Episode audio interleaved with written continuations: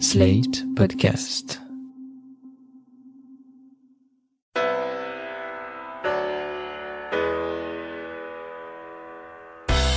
Bonjour et bienvenue dans le monde devant soi. Je suis Christophe Caron et chaque semaine nous revenons sur l'actualité politique française ou internationale avec Jean-Marie Colombani, directeur de la publication de Slate.fr et Alain Frachon, éditorialiste au Monde, spécialiste des questions internationales. Bonjour à tous les deux, vous m'avez l'air plutôt en forme. Je pense qu'on vous prendra régulièrement la température pendant l'enregistrement. Bonjour messieurs. Bonjour, Christophe. Jeudi soir, près de 25 millions de Françaises et de Français ont suivi l'allocution d'Emmanuel Macron. 27 minutes pendant lesquelles il a tenté de rassurer la population, annoncer des mesures fortes comme la fermeture des écoles, des collèges, des lycées et des universités, ou comme un soutien fort à l'économie française. C'est la première intervention solennelle du président depuis le début de la crise et il semble avoir fait la quasi-unanimité. Jean-Marie et Alain, avant de commenter plus en avant la gestion de la crise, vous l'avez trouvé comment le président hier soir? Président, c'est-à-dire que bien dans son costume présidentiel, peut-être même pour la première fois depuis le début de son mandat, et donc il y avait de ce point de vue-là rien à redire, il avait la stature, les mots, euh, la conviction, la gravité, tout était vraiment réuni. Il faut se souvenir que au fond chaque président dans l'exercice de son mandat est confronté à une grande épreuve, à une grande crise la façon dont il le gère est importante, mais ça, n'a pas de conséquences politiques nécessaires. Exemple, rappelez-vous Jacques Chirac. Pendant la durée de son mandat, c'est un président, j'allais dire, presque quelconque. Et puis arrive le non à la guerre d'Irak. Du coup, aux yeux des Français et aux yeux même de l'extérieur, il devient un homme d'État. Nicolas Sarkozy, face à la grande crise financière de 2007-2008, une gestion magnifique de la crise. Il n'est pas réélu. François Hollande, face au terrorisme, Rien à dire, président, le monde entier vient à Paris autour de lui. Aucune conséquence politique, puisqu'il est non seulement il n'est pas battu, mais il est contraint de ne pas se représenter. Emmanuel Macron là est bien dans la peau du président, dans la façon d'être que l'on attend d'un président, mais ça ne signifie pas qu'il y aura des conséquences politiques en 2022 ou avant, je ne sais pas. On a échangé hier soir par SMS et vous m'aviez dit qu'on est passé du réformateur au grand protecteur de la nation. Oui, il y avait un changement de discours très net de ce point de vue-là. Il n'y avait plus l'ambition transformatrice, réformatrice, mais il y avait la volonté à chaque étape, à chaque pas, de montrer qu'il est là pour protéger, protéger la santé, ce sont toutes les mesures, évidemment, fermeture des écoles, tout ce qui peut éviter la transmission, ralentir plus exactement la transmission du virus, protection euh, des entreprises et du tissu économique à travers tout ce qu'il va demander au gouvernement, qui est à l'envers jusqu'à présent du discours dominant du, du, gouvernement et de même de son propre programme. Alain, vous aussi, vous avez trouvé le président présidentiel hier soir? En tout cas, euh, oui, présidentiel et euh, protecteur et rassembleur aussi, avec un exercice difficile, c'est que il ne faut pas qu'il provoque une manière de panique dans la population en prenant la mesure de l'ampleur de la crise qui nous attend, sanitaire, économique et sociale. Et donc, il ne faut pas qu'il provoque une panique. Et en même temps, il faut qu'il provoque une mobilisation collective. Et je pense qu'il a trouvé le bon équilibre entre ces deux objectifs qui était véritablement de mobiliser les Français pour que cette crise ne soit pas une tragédie sur le plan sanitaire et de les mobiliser aussi, mais ça c'est plutôt le rôle du gouvernement sur le, les grandes difficultés économiques et sociales qui, qui nous attendent. Et puis ensuite, bon, il resitue ce discours dans une réflexion plus vaste protecteur et rassembleur, oui. Donc vous dites effectivement qu'il resitue ce discours dans une perspective plus vaste. Je voudrais qu'on écoute un extrait de ce discours d'Emmanuel Macron hier soir. Il nous faudra demain tirer les leçons du moment que nous traversons. Interroger le modèle de développement dans lequel s'est engagé notre monde depuis des décennies et qui dévoile ses failles au grand jour. Interroger les faiblesses de nos démocraties. Ce que révèle d'ores et déjà cette pandémie, c'est que la santé gratuite, sans condition de revenus, de parcours ou de profession, notre État-providence, ne sont pas des coûts ou des charges, mais des biens précieux, des atouts indispensables quand le destin frappe. Macron veut interroger le monde dans lequel on vit, il veut interroger les faiblesses des démocraties, il loue le système euh, de santé français.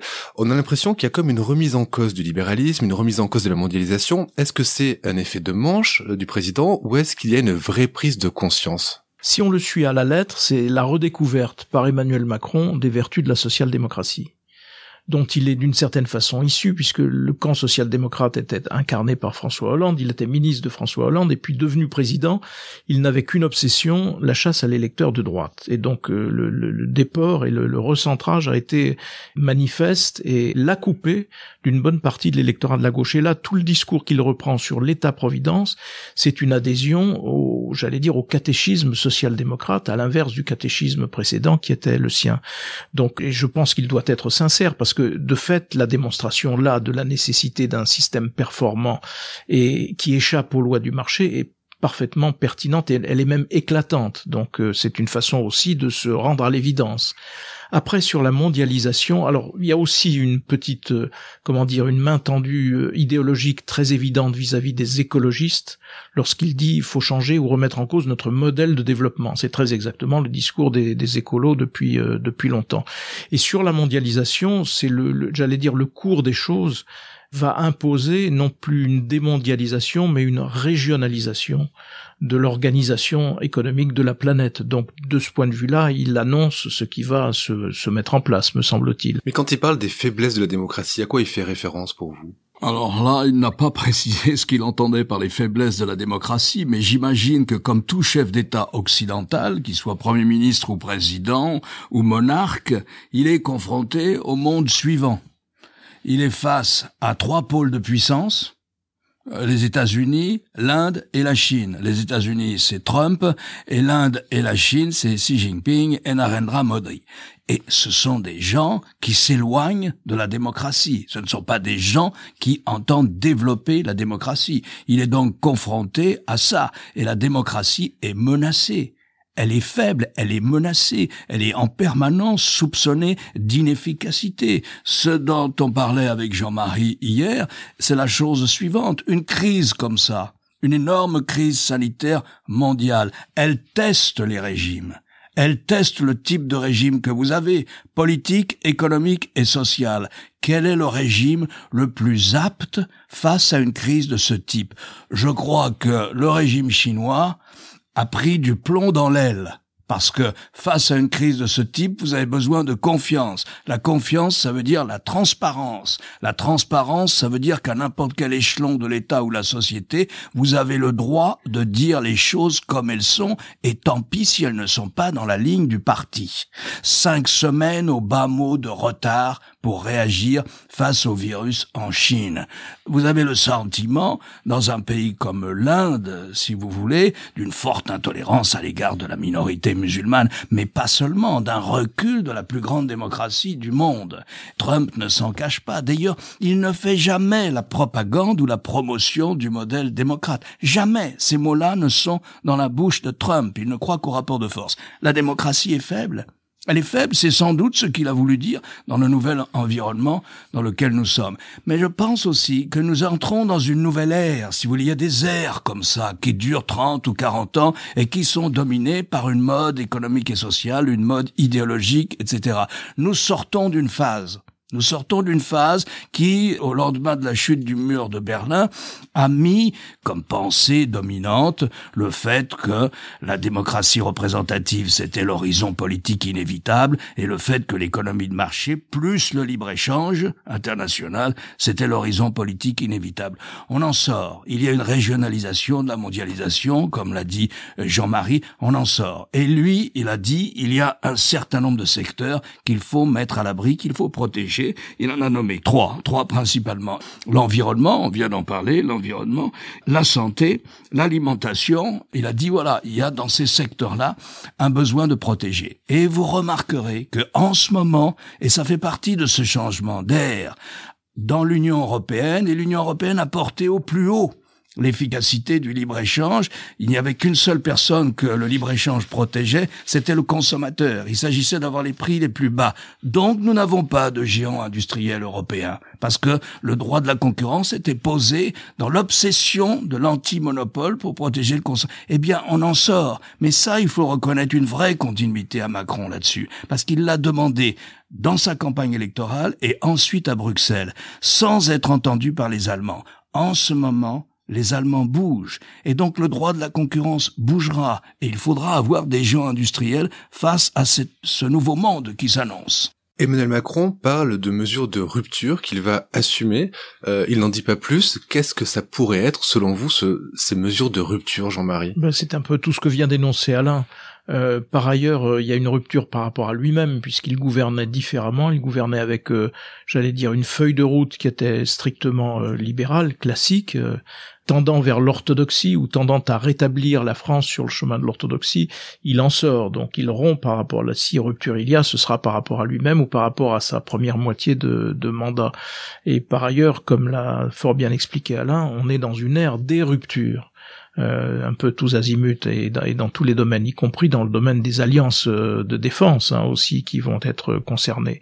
Donc je pense que c'est à cela probablement qu'il faisait allusion je crois qu'il faisait aussi, il faisait spécifiquement allusion à la nouvelle voie qu'il veut, la nouvelle voie de la France qu'il veut porter à Bruxelles. Changement du droit de la concurrence. Nécessité d'avoir des géants industriels. Je dirais pas que chez lui, la question budgétaire, proprement nationale ou européenne, est nouvelle. Parce qu'il ce n'a jamais été un orthodoxe budgétaire. Il n'a jamais été obsédé par l'équilibre des finances publiques. Et d'ailleurs, dès son premier budget, il est sorti d'une ligne euh, comment dire, d'une ligne de finances publiques qu'on aurait pu qualifier euh, d'orthodoxe. Son, son, discours était inverse quand même. Son discours était inverse et son premier ministre était là pour tenir pour tenir les cordons de la bourse et pour absolument corriger là où il euh, corrigeait. Mais par exemple sur le juste pour le premier ministre pour le citer, Édouard Philippe a dit l'orthodoxie budgétaire c'est pour être plus fort avant la guerre. Maintenant c'est la guerre. Bah, il faudra qu'Édouard Philippe s'en convainque lui-même puisque jusqu'à présent il était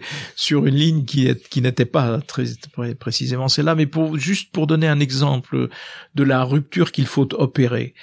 Le, ce gouvernement vient d'imposer aux partenaires sociaux une réforme de l'assurance chômage. Cette réforme de l'assurance chômage a pour, euh, aura pour effet de diminuer drastiquement les prestations chômage pour tout un tas de gens qui sont des travailleurs dits précaires puisqu'on va calculer leur euh, indemnité chômage sur euh, la moyenne de leur revenu mensuel et non plus comme avant sur les heures travaillées. Donc ça signifie mécaniquement une baisse drastique de leur euh, bon et que vient nous dire le président aujourd'hui qu'il faut les protéger, qu'il va y avoir beaucoup plus de chômage momentanément et qu'il faudra que personne, comme l'a dit le ministre de l'économie, ne perde un centime. Donc il faut évidemment mettre cette réforme aux oubliettes ou, ou ne pas l'appliquer, sinon ça revient à l'appliquer, à constater des dégâts sociaux terribles et à dire ah, mais je vais inventer des mécanismes de compensation pour éviter qu'il y ait ces dégâts. donc euh, c'est absurde. Là ils sont obligés de se, le gouvernement et le président sont obligés de se contredire s'ils veulent être fidèles à tout ce qui vient d'être dit sur la protection et donc pour moi la rupture c'est ça. Alors il y avait un autre sujet sur lequel le président Macron était attendu hier soir, c'était celui des élections municipales. J'ai interrogé les scientifiques sur nos élections municipales dont le premier tour se tiendra dans quelques jours. Il considère que rien ne s'oppose à ce que les Français, même les plus vulnérables, se rendent aux urnes. Jean-Marie, on aurait pu s'attendre à ce que les élections soient reportées par le gouvernement, car c'est peut-être la République en marche qui aurait le plus à perdre d'une baisse de la participation, et pourtant il les maintient. Ben, je pense qu'il les maintient d'abord parce qu'il y aurait eu un, un, problème constitutionnel, puisque dans les personnes qu'il a consultées, il y a aussi le président du Conseil constitutionnel. Et puis, il faut se souvenir qu'il euh, y a eu des élections municipales, je crois, au, printemps 1945, alors même que la guerre n'était pas terminée. Donc euh, c'était quand même une période où on pouvait se dire aussi que les élections municipales pouvaient ne pas avoir lieu. Et quand on change les dates des élections, il faut s'y prendre à l'avance, il faut les programmer, il faut certainement un accord du, Parlement et ainsi de suite. Donc il était dans une situation où il ne pouvait pas. Je pense pas que les considérations euh, tactiques les, les vraiment emporté là-dessus parce que moi, je crois ce qui est dit en l'espèce, à savoir que les, le comité scientifique qui est autour de lui et qui est animé notamment par euh, quelqu'un qui est une personnalité remarquable, qui est le président du en même temps du comité consultatif d'éthique. C'est eux qui ont au fond sans doute expliqué ou donné des arguments pour pour faire en sorte que les, les élections puissent se tenir. Sur la situation de En Marche à ces élections municipales, euh, de toute façon, il n'y a pas grand-chose à en attendre parce que En Marche n'est pas présent sur le terrain. Donc on va pas pouvoir dire euh, ah, En Marche a perdu tant de mairies euh, ou a subi telle ou telle défaite parce que c'est un parti qui n'est pas encore implanté. Donc il y aura des endroits où il y aura quelques percées d'En Marche, d'autres où il y aura des maires réélus avec le soutien d'En Marche, mais ce sera d'une certaine façon assez illisible sur le plan du, du j'allais dire de la comptabilité politique pure. Alors évidemment, il y a le symbole de Paris qui va être là pour un, peu masquer masquer le reste. Donc je pense pas que ce, ce, genre de considération ait pu vraiment influencer, même si ce qui est raconté aujourd'hui, c'est que toute la journée du jeudi, quelques heures de son intervention, il était lui-même tenté par le report des élections municipales, ce qu'on peut comprendre. On ferme les écoles, euh, on dit on va fermer les bureaux de vote aussi. Mais je pense pas qu'on soit rentré beaucoup dans la considération tactique politique dans ce genre de décision. On peut quand même s'attendre à une baisse de la participation. Euh, À quelle profiterait cette baisse de la participation Alors, la baisse de la participation, c'est la grande inconnue. Est-ce que les gens vont avoir le réflexe inverse? De dire au contraire, il faut montrer que la démocratie fonctionne malgré la crise, malgré les, menaces, etc. Et donc il faut par devoir aller voter, ce qui est un réflexe tout à fait euh, possible et qui correspond un petit peu à l'état d'esprit euh, que Emmanuel Macron a voulu insuffler à travers son intervention. Il se peut aussi que, euh, j'allais dire mécaniquement, il y a un certain une abstention qui soit forte. La précédente abstention était autour de 63 ou 64% aux élections municipales précédentes. Donc on de combien la participation est en dessous. Ce qui est un peu inquiétant, c'est un sondage qui est paru jeudi de cette semaine et qui montrait que 28% des gens qui se déclaraient auparavant sûrs d'aller voter, 28% de ceux-là, qui ne sont pas une majorité, disaient on ne va pas y aller. Donc si c'est ça, ça fera beaucoup de monde en moins, et s'il y a beaucoup de monde en moins, eh ben le baromètre politique sera quand même faussé. Après, on se dit, oui, mais vont s'abstenir peut-être les gens les plus fragiles, donc les retraités, les gens qui ont au-dessus de 60 ans, etc., qui sont le cœur même de l'électorat de la droite et d'En Marche. Par sondage, là encore, on nous explique à l'inverse que c'est plutôt les jeunes qui sont tentés de s'abstenir et que donc, à l'inverse, les, personnes qui forment le cœur de l'électorat de la droite ou de En Marche sont plutôt, elles, tentées de, d'aller au bureau de vote. Donc, c'est pour le moment difficile de, dire quoi que ce soit.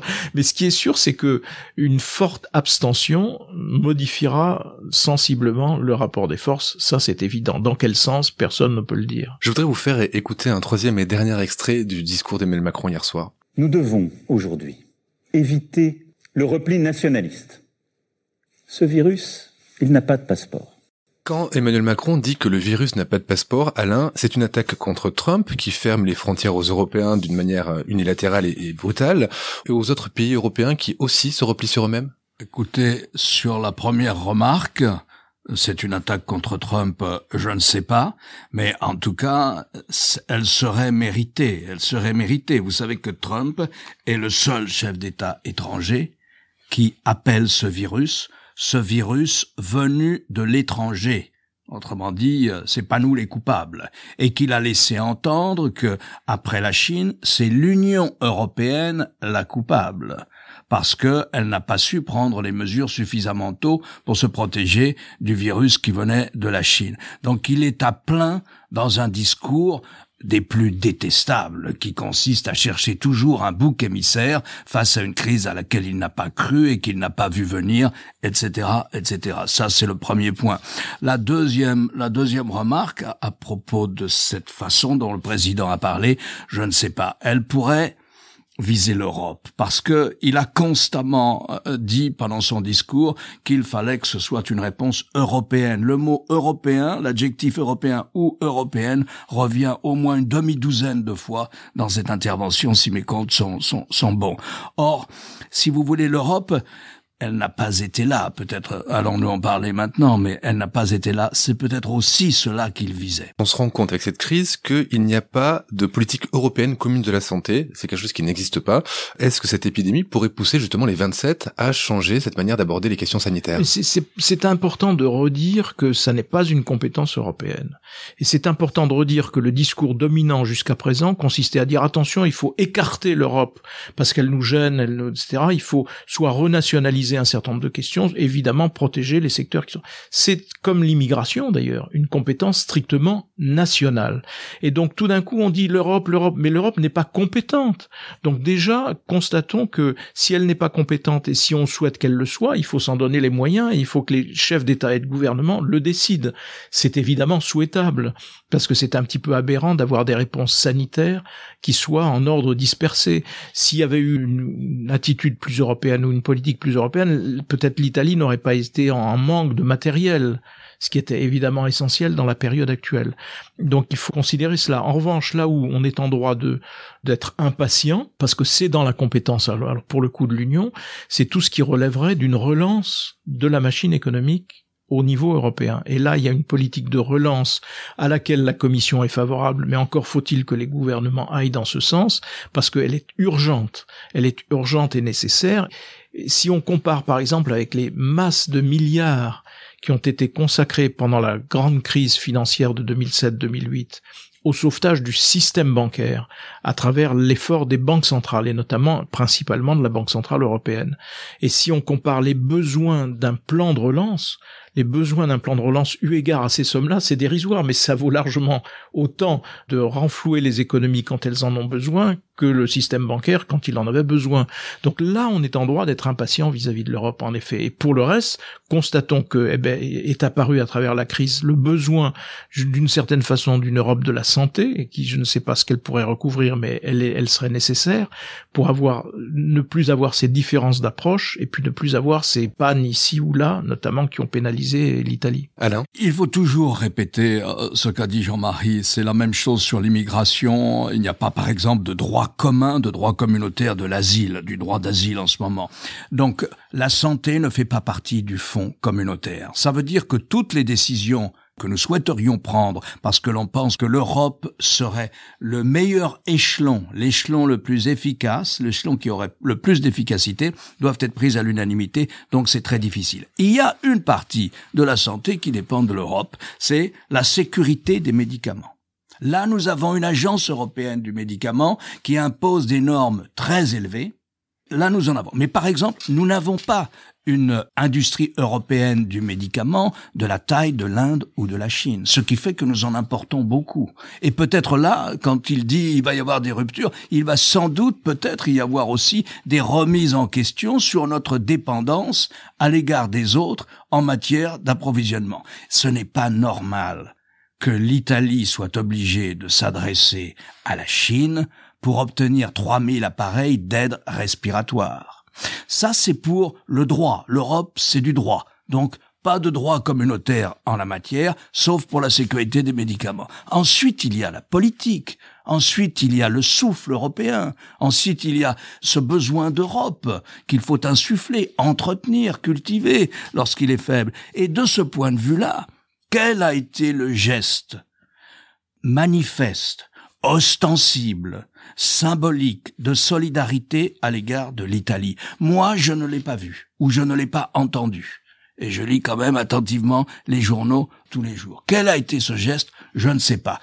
Je constate une autre chose dans cette crise, c'est que tout le monde a compris que les accords de Schengen qui font que à l'intérieur de l'Europe la circulation est libre eh bien que les accords de Schengen n'ont quasiment pas été remis en cause par les grands partis protestataires de la droite au sein de l'Union européenne, parce qu'ils ont très bien compris que la diffusion de ce virus était régionale et que les foyers les foyers, alors on, prend toujours un terme anglais, on va savoir pourquoi, le cluster, mais et que les foyers étaient régionaux. Les gens ont bien compris ça. Les foyers étaient régionaux. Donc c'était pas la peine d'attaquer Schengen comme l'a fait naturellement Madame Le Pen au début, mais elle a cessé ce discours assez rapidement tant il relevait de la polémique non pertinente. Donc voilà ce qu'on peut dire sur l'Europe. Et on peut noter que l'aide à l'Italie vient de la Chine, un moment où les États-Unis ferment leurs frontières aux, avions européens. C'est le monde à l'envers. C'est le monde d'aujourd'hui, c'est le monde de Donald Trump, c'est le monde à l'envers. Merci messieurs, on va retourner en confinement et on se retrouve la semaine prochaine pour un épisode du Monde devant soi. Vous venez d'écouter Le Monde devant soi, un podcast slate.fr à retrouver tous les samedis matins sur slate.fr ou sur votre application de podcast préférée. Si vous avez aimé, n'hésitez pas à vous y abonner et à nous mettre 5 étoiles.